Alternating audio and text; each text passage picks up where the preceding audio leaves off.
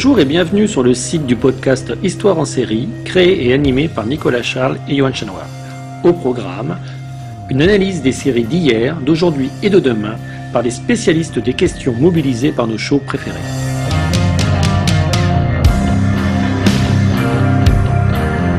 Histoire en série, c'est le podcast qui met en relation histoire, sciences humaines et séries.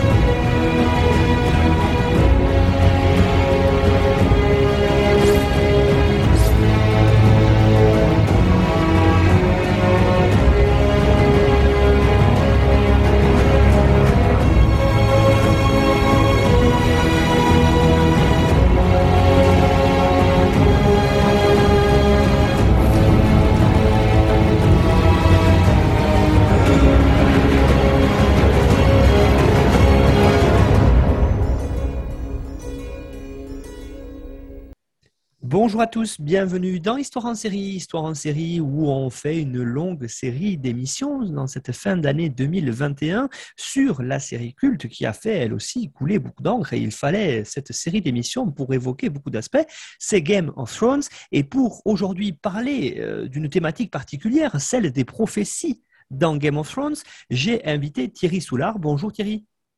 Bonjour Nicolas. Alors Thierry, vous êtes journaliste, producteur de contenu et écrivain. Vous avez publié de nombreuses nouvelles chez divers éditeurs, ainsi que deux essais littéraires qui sont consacrés au trône de fer et à la série Game of Thrones. Alors le premier s'intitule Les mystères du trône de fer, les mots sont du vent paru en 2019 aux éditions Vendémiaire, où vous analysiez le style littéraire de Georges Martin et la façon dont il cache des indices sous les jeux de mots. Et puis le second, plus récemment, en 2021, toujours chez Pygmalion, avec votre collègue doctorante en histoire Aurélie Passy, qui a elle aussi fait une, plusieurs émissions dans, cette, dans ce cycle d'émissions. Le livre s'intitule Les mystères du trône de fer, la clarté de l'histoire, la brume des légendes. Vous intéressez tous les deux au rapport que Georges Martin entretient avec l'histoire et aux influences historiques dont il a parsemé son œuvre et dont euh, vous avez évoqué cela avec nous dans une, autre émission euh, consacrée à l'histoire. Alors aujourd'hui, Thierry, on ne va pas euh, parler d'histoire en tant que telle, on va plutôt se baser sur les prophéties, les prophéties qu'il y a dans le trône de fer. Alors peut-être pour commencer, évoquer avec nous l'idée que les prophéties, en fait, c'est quand même un cliché de la fantaisie. Tout à fait. Tout à fait. Les prophéties, en fait, ce qui est intéressant, c'est que c'est un cliché de fantaisie, mais qui prend ses racines dans l'histoire, comme on va le voir. Donc ça, raccroche quand même euh, les wagons pour, pour, ne pas faire fuir les historiens qui, nous écouteraient ou les fans d'histoire. On va quand même parler d'histoire dans, cette émission. Et donc les prophéties, en fait, on en trouve dans la plupart des œuvres de fantaisie. C'est vraiment l'un des marqueurs du genre euh, littéraire de la fantaisie depuis très longtemps depuis euh, toutes les grandes œuvres au monde, de Tolkien à Shakespeare, en, passant par les choses plus récentes euh, comme Harry Potter ou autres. Souvent, il y a une prophétie dans, euh, dans l'histoire qui va guider le héros, qui va lui poser question pendant, pendant toute la durée de l'histoire et qui va vraiment se révéler comme comme primordial à la compréhension de l'intrigue d'une façon ou d'une autre, qui parfois va, va servir de, de, twist final, de, de, retournement de situation, parce qu'on va se rendre compte que la prophétie a été mal interprétée d'une façon ou d'une autre, et que, que, voilà, du coup, ce qui, ce qui paraissait tracé, euh, tracé dans le marbre, en fait, se déroule différemment. Donc voilà, ça c'est ce qui se passe dans la plupart des œuvres de fantasy. Mais qu'est-ce qui se passer chez George Martin? Eh ben, chez George Martin, il va y avoir des dizaines de prophéties. Et c'est ça qui est intéressant, c'est que, grosso modo, George Martin a dû à un moment se dire qu'est-ce que je peux apporter à la fantaisie? Comment est-ce que je peux essayer de renouveler, le genre, de faire quelque chose de différent, d'apporter aux lecteurs ce qu'ils ont envie de lire, mais en même temps de les surprendre? Et du coup, il n'a pas mis une seule prophétie, mais il en a mis littéralement des dizaines ou des dizaines de formes différentes. Il y a des prophéties, il y a aussi des rêves prophétiques, il y a, aussi des, euh, phénomènes de vision, il y a des phénomènes de, euh, d'oracles ou euh, de prophètes qui vont déclamer une prophétie à l'oral. Il y a plein de façons d'avoir des prophéties et George Martin les utilise tous à un moment ou à un autre. C'est là qu'il va vraiment faire une différence, qu'il ne va pas se limiter à une seule prophétie, et un seul twist qui va utiliser l'artifice littéraire des prophéties sous toutes ces, toutes ces possibilités. Souvent, les prophéties, elles vont être soit un peu autoréalisatrices. Autoréalisatrices, c'est-à-dire que c'est en essayant d'éviter la prophétie, on va la faire se réaliser. Euh, soit ça va être des jeux de mots un petit peu faciles qui, qui vont permettre de, de faire ça. Chez George Martin, c'est très souvent des jeux de mots qui a les prophéties, mais euh, comme on va le voir, c'est pas forcément des jeux de mots faciles, loin de là, parce qu'il a monté tout son monde pour permettre ces jeux de mots, en fait. Grosso modo, chez lui, on va retrouver des phénomènes explicitement magiques, où euh, voilà, quelqu'un va, va prévoir euh, un événement et, va l'annoncer. La magie pure et dure, on est, on est dans un monde de fantasy. Soit on va être parfois dans des phénomènes à la frontière de la magie et du rêve, et on ne saura pas trop, et Georges Martin ne tranchera jamais dans ces cas-là, est-ce qu'on est dans, l'inconscient du personnage, dans, l'expression des frustrations, des envies du personnage qui fait en sorte de les réaliser ensuite, ou est-ce qu'on est euh, dans, le domaine du magique qui, va se réaliser? Et ce que Georges Martin ajoute aussi, et ce qui est très peu courant dans la fantaisie, et c'est là qu'il va raccrocher euh, beaucoup plus avec l'histoire, avec les, traditions prophétiques euh, réelles et historiques, c'est qu'il va mettre dans, son, œuvre des prophéties à usage politique. C'est-à-dire des prophéties qui n'ont peut-être de prophéties que le nom et qui vont se réaliser peut-être simplement parce que ça arrange bien des gens que ça se réalise comme ça.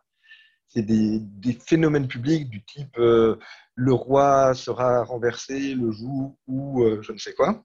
Et du coup, euh, bah, quand, euh, quand, on a besoin de renverser le roi, on fait en sorte que la prophétie se réalise. C'est des, des, des, prophéties qui vont être connues de, des gens, des personnages, de des foules, et euh, qui bien souvent vont être des promesses, vont être des attentes, vont être éventuellement des manipulations, vont être l'objet de manipulations politiques pour qu'elles se réalisent. Et là, c'est là-dessus vraiment que, que Georges Martin s'inspire de l'histoire si on vous suit, Thierry Soulard, ce qu'il faut voir ici finalement, c'est que dans les prophéties qu'a mis en place Martine dans le trône de fer, qui sont en partie euh, reprises dans la série Game of Thrones, c'est qu'elles sont finalement euh, relativement réalistes et surtout très inspirées de faits historiques. Totalement. George Martin, là encore, il s'inspire de l'histoire et il, s'inspire notamment de, ce qu'il connaît, c'est-à-dire les prophéties de la guerre des deux roses, on va le voir.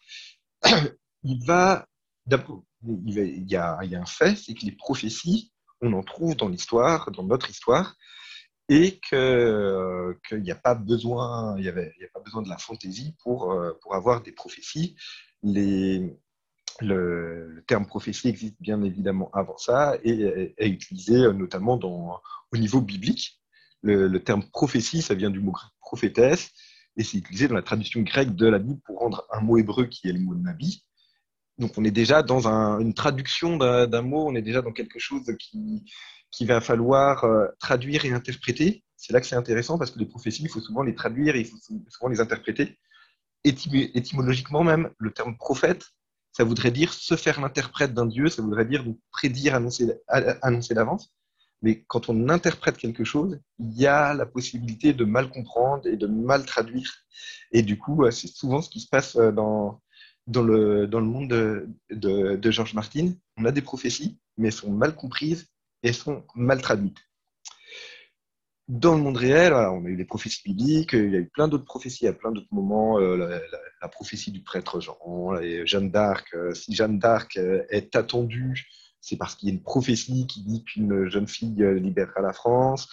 donc, la guerre pendant la guerre des Deux Roses, la période historique de prédilection de Georges Martin, on en reparlera. Il y a des prophéties qui sont très intéressantes parce que c'est des prophéties très littéraires qui sont, qui sont reprises ensuite euh, dans la, tradition littéraire.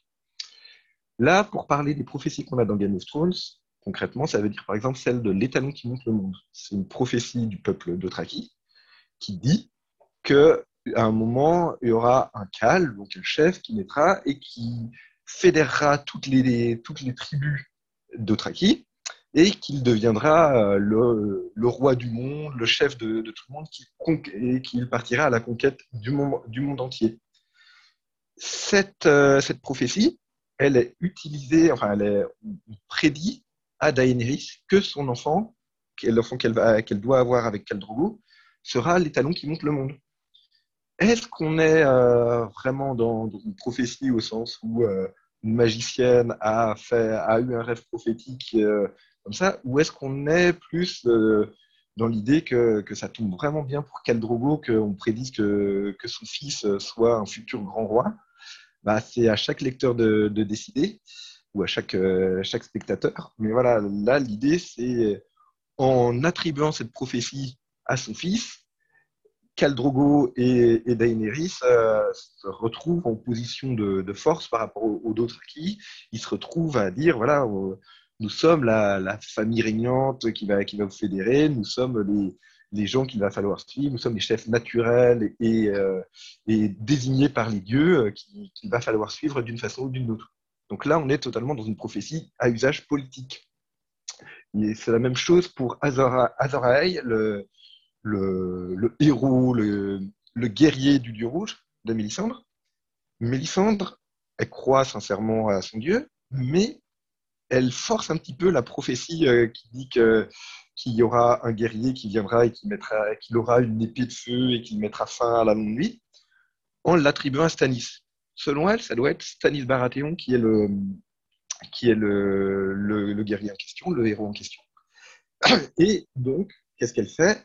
Elle lui donne une épée de feu qui est, euh, euh, bricolée grâce à la magie, on va dire. Donc, elle utilise des pouvoirs magiques, des artifices magiques pour faire se réaliser une prophétie ou pour faire croire que la prophétie s'applique à Stanis. Mais en fait, elle n'en sait rien elle-même. Elle, fait elle force les choses pour que la prophétie s'applique dans, le sens dont elle a envie. Donc là, on est totalement dans des, prophéties à, usage qui existaient avant, qui, sont parfois, qui ont parfois des millénaires, mais que les personnages, dont les personnages vont faire une utilisation politique, une utilisation de manipulation, une utilisation guerrière, une utilisation euh, pour euh, aller dans le sens de, leurs intérêts. L'autre type de, prophétie qu'on retrouve euh, dans, alors, dans les livres, on en a vraiment au moins une trentaine, voire plus, selon, comment on compte. Dans la série, on en, compte beaucoup moins. Il y a les deux, deux que j'ai cités.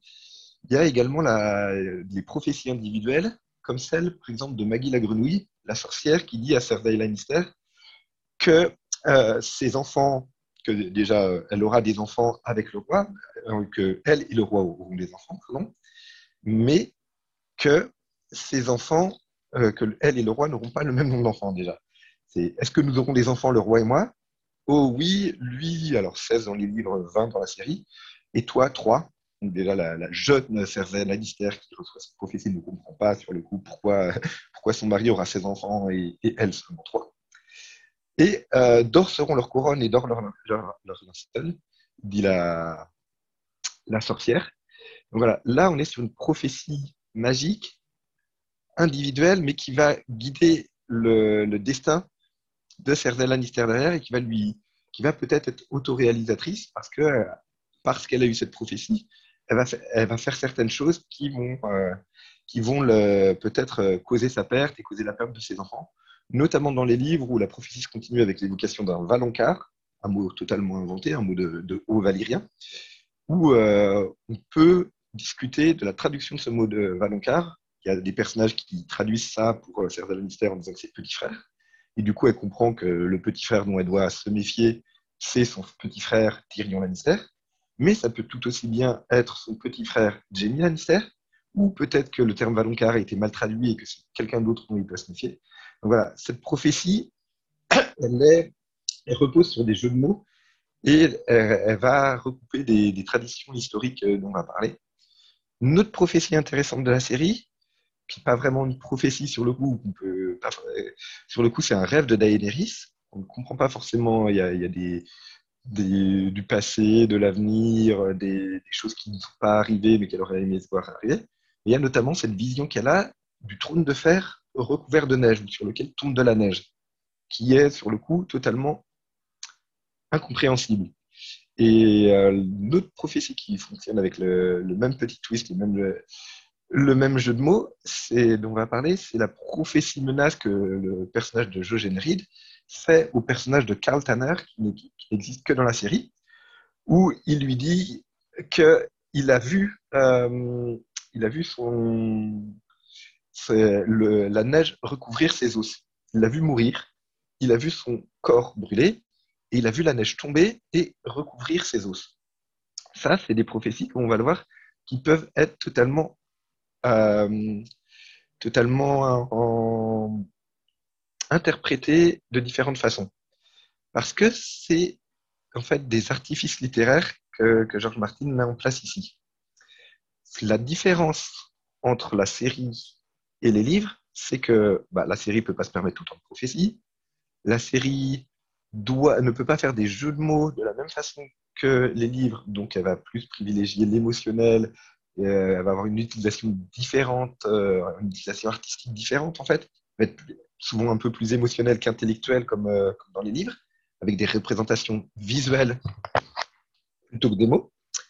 Mais c'est, euh, la série va quand même faire des jeux de mots dont on parlera juste après. Je vais juste revenir là sur les, les inspirations historiques qu'il y, a, y a à ce niveau-là. C'est que si George Martin fait des jeux de mots, c'est parce que Tolkien a fait des jeux de mots hein, avant lui pour, euh, pour les séries. Quand, euh, quand le, le, Nazgûl euh, dans Tolkien, le, roi des Nazgûl meurt, il meurt parce qu'il y a une prophétie qui dit que aucun homme vivant ne pouvait le tuer, mais c'est une femme qui tue. C'est Éowyn, fille, d'Éomun, qui tue. Donc ça, c'est l'une des premières prophéties avec des jeux de mots qui, qui, se, qui, qui, fait, qui entre dans la, prophétie, dans la fantaisie de façon durable. Avant ça, on avait quand même Shakespeare qui, avait, utilisé ça et qui s'était inspiré de l'histoire. Par exemple, Shakespeare, dans ses pièces sur la guerre des deux roses, il va utiliser un ouvrage de 1577, qui est un ouvrage d'histoire, dans, lequel sont évoquées différentes prophéties.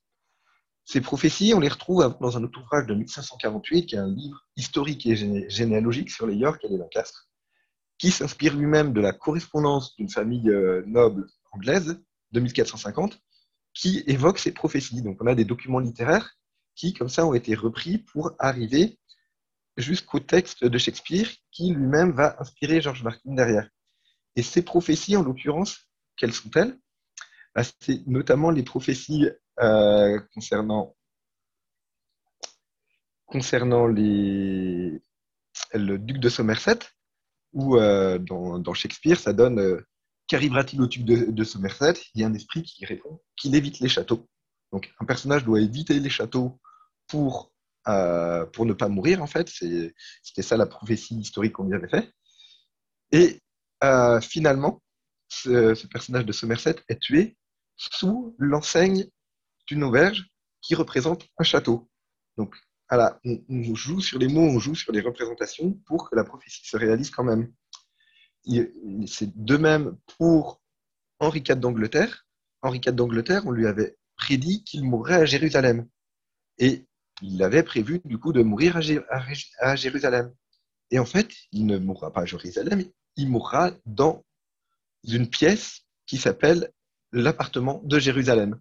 Donc, pour faire en sorte que, sa prophétie personnelle se réalise, il fait en sorte d'aller mourir dans cette pièce plutôt que d'aller mourir à Jérusalem, qui est, parce que c'est quand même beaucoup moins loin comme ça et qu'il et a plus le temps d'y aller et qu'il est mourant. Voilà. En passant ainsi de l'histoire à Shakespeare notamment, George Martin a trouvé des, inspirations qui lui permettent de, jouer avec les mots pour réaliser, pour renouveler la fantaisie. Thierry Soulard, finalement, alors, euh, les prophéties, qu'est-ce que c'est pour Martin C'est pas un mécanisme littéraire avant tout? Si, c'est exactement ça. C'est un mécanisme littéraire parce que c'est les prophéties, elles sont faites de mots. C'est euh, une, citation de, de Daenerys, notamment, euh, dans, dans, les livres. Daenerys, enfin, dans un chapitre de Daenerys, il y a ces mots qui sont Daenerys savait comment il en allait des prophéties elle se composait de mots et les mots étaient du vent. Et c'est ce qui se passe en fait tout le temps dans, dans le trône de fer. On a des prophéties qui vont à chaque fois jouer sur les mots. Donc parfois ça va être euh, des jeux entre sens littéral et sens figuré. Parfois ça va être des visions à plusieurs sens ou des formulations poétiques. Parfois des mots inventés avec des sens obscurs comme euh, avec Valoncar tout à l'heure des, changements d'échelle ou des trompe-l'œil. On va avoir, euh, a par exemple une vision d'une jeune femme qui, tue un géant dans un château de neige.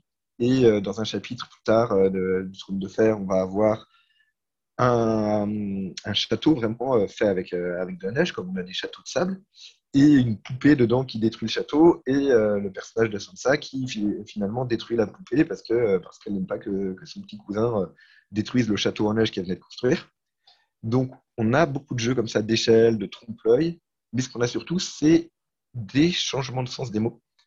Parce que Georges Martin, en fait, a conçu tout un monde fait de mots. C'est, pourrait dire, évidemment, c'est un livre, mais c'est pas que ça. Ce que je vais dire, c'est que on a actuellement à plus de 5000 pages du Trône de Fer, euh, Georges Martin, mais dans ces 5000 pages, on a certains mots qui reviennent de façon extrêmement récurrente. On a, si on regarde par exemple les noms des personnages, les personnages, comment ils s'appellent? Ils s'appellent Jon Snow, ils s'appellent euh, Sand, ils s'appellent Flower, ils s'appellent euh, Rivers, quand c'est des bâtards. Et donc, tous ces mots qui ne sont pas forcément traduits en français, mais qui sont en anglais, c'est des mots qui se traduisent par neige, par rivière, par fleur. C'est des noms communs, en fait. Et ça va être comme ça pour plein de choses. Les lieux, les armes, vont avoir euh, des vont, vont, être en fait avec des, noms communs qui, qui, sont utilisés comme des noms propres très souvent. L'héraldique va permettre à Georges Martin de jouer en transformant ses personnages en lion, en loup, en dragon ou autre. Ou les surnoms également qu'ils vont avoir vont, euh, lui permettre de, jouer avec les mots. Et du coup, si on regarde le trône de fer, on a par exemple le mot main qui a une vingtaine de sens différents, voire peut-être une trentaine selon, comment on regarde. On a des mots comme euh, dragon qui ont quatre ou cinq, cinq euh, sens différents. C'est l'animal, mais c'est un Targaryen, c'est aussi une monnaie, c'est aussi un personnage. On a un mot comme étoile, pareil, ça va être de la monnaie, ça va être un symbole d'héraldique, ça va être un membre des pauvres compagnons qui sont un ordre guerrier religieux, ça va être différents personnages dont le surnom a étoile dans, leur nom. Euh, voilà, on a comme ça tout qui peut se transformer en. tous les mots peuvent avoir plusieurs sens dans le trône de fer. Et ce qui, ce qui fait que chaque prophétie du trône de fer peut trouver de multiples interprétations au final, puisque chacun des mots utilisés peut, dans le monde du trône de fer, avoir de multiples sens et que George Martin peut toujours se permettre de rajouter de nouveaux sens en disant que, par exemple, il y a euh, tel groupe de, médecins dans telle ville, enfin les médecins dans telle ville, on les, on les appelle par exemple les mains rouges, ce qui fait dans, dans, le tome 5, on apprend que, que les médecins sont appelés, euh, les médecins de, euh, de Villevieille ou de Bravos, je ne sais plus, sont appelés les mains rouges. Et du coup, il y a encore de nouveaux sens au mot main qui, qui arrive. Quand on a une prophétie qui parle de main, ou quand on parle d'une main rouge, ça peut encore s'appliquer à, de nouvelles choses qu'on ne prévoyait pas si on avait lu que les tomes 1, 2, 3 et 4. Georges Martin, en fait, il fait ça tout le temps. Il ajoute des sens aux mots, il enrichit le sens des mots, et grâce à ça, il construit de nouvelles prophéties, qui, euh, où il construit de nouveaux sens à ces prophéties, ce qui permet à chaque fois de relancer les interrogations des lecteurs. C'est vraiment pour moi ce que, ce que Georges Martin apporte à la fantaisie en tant qu'œuvre littéraire, en tant qu'écriture littéraire, c'est que il ne va pas y avoir des mots au sens figé, mais des mots qui vont lui permettre, euh, parce qu'ils ont un sens tout le temps changeant, de réinterpréter totalement ce qu'il a dit et, qui vont permettre au, lecteur et au, personnage de réinterpréter tout le temps les prophéties, les promesses, les, correspondances, les, différentes, euh, différentes euh, choses euh, auxquelles ils vont être confrontés. C'est vraiment ça qui est, très intéressant dans l'écriture de Georges Martin. C'est comment chaque mot peut avoir de multiples sens. Merci Thierry Soulard pour l'évocation euh, des prophéties dans les ouvrages de Martine, hein, Le Trône de Fer, et puis euh, aussi hein, leurs répercussions dans la série Game of Thrones. Alors, euh, on l'a dit en introduction, hein, vous avez justement, par rapport à ces mots, vous avez terminé sur ça, publié un ouvrage qu'on a mis en bibliographie sur notre site internet histoireensérie.com. Et puis, vous avez aussi évoqué l'histoire, et donc l'histoire aussi, vous avez écrit un ouvrage dessus avec Aurélie Passy, lui aussi dans la bibliographie, bibliographie que vous avez aussi fourni, beaucoup plus développée pour bien comprendre toutes ces notions de prophétie et leur source, en tout cas, comment Martin s'en est inspiré pour écrire ses ouvrages et donc ensuite comment les showrunners les ont reprises dans Game of Thrones. Vous avez tout ça sur la page de l'émission de notre site internet histoireensérie.com et puis euh, vous pouvez retrouver le résumé des émissions sur notre euh, partenaire nonfiction.fr euh, sur lequel il y a à chaque fois en plus du résumé, les liens pour aller écouter l'émission vers les grandes plateformes de podcast, YouTube et Spotify. Merci beaucoup Thierry Soulard pour cette émission euh, sur les prophéties euh, qui euh, nous aura permis aussi de bien comprendre en partie comment Martine a écrit son œuvre. À bientôt Thierry. À bientôt. Bon courage.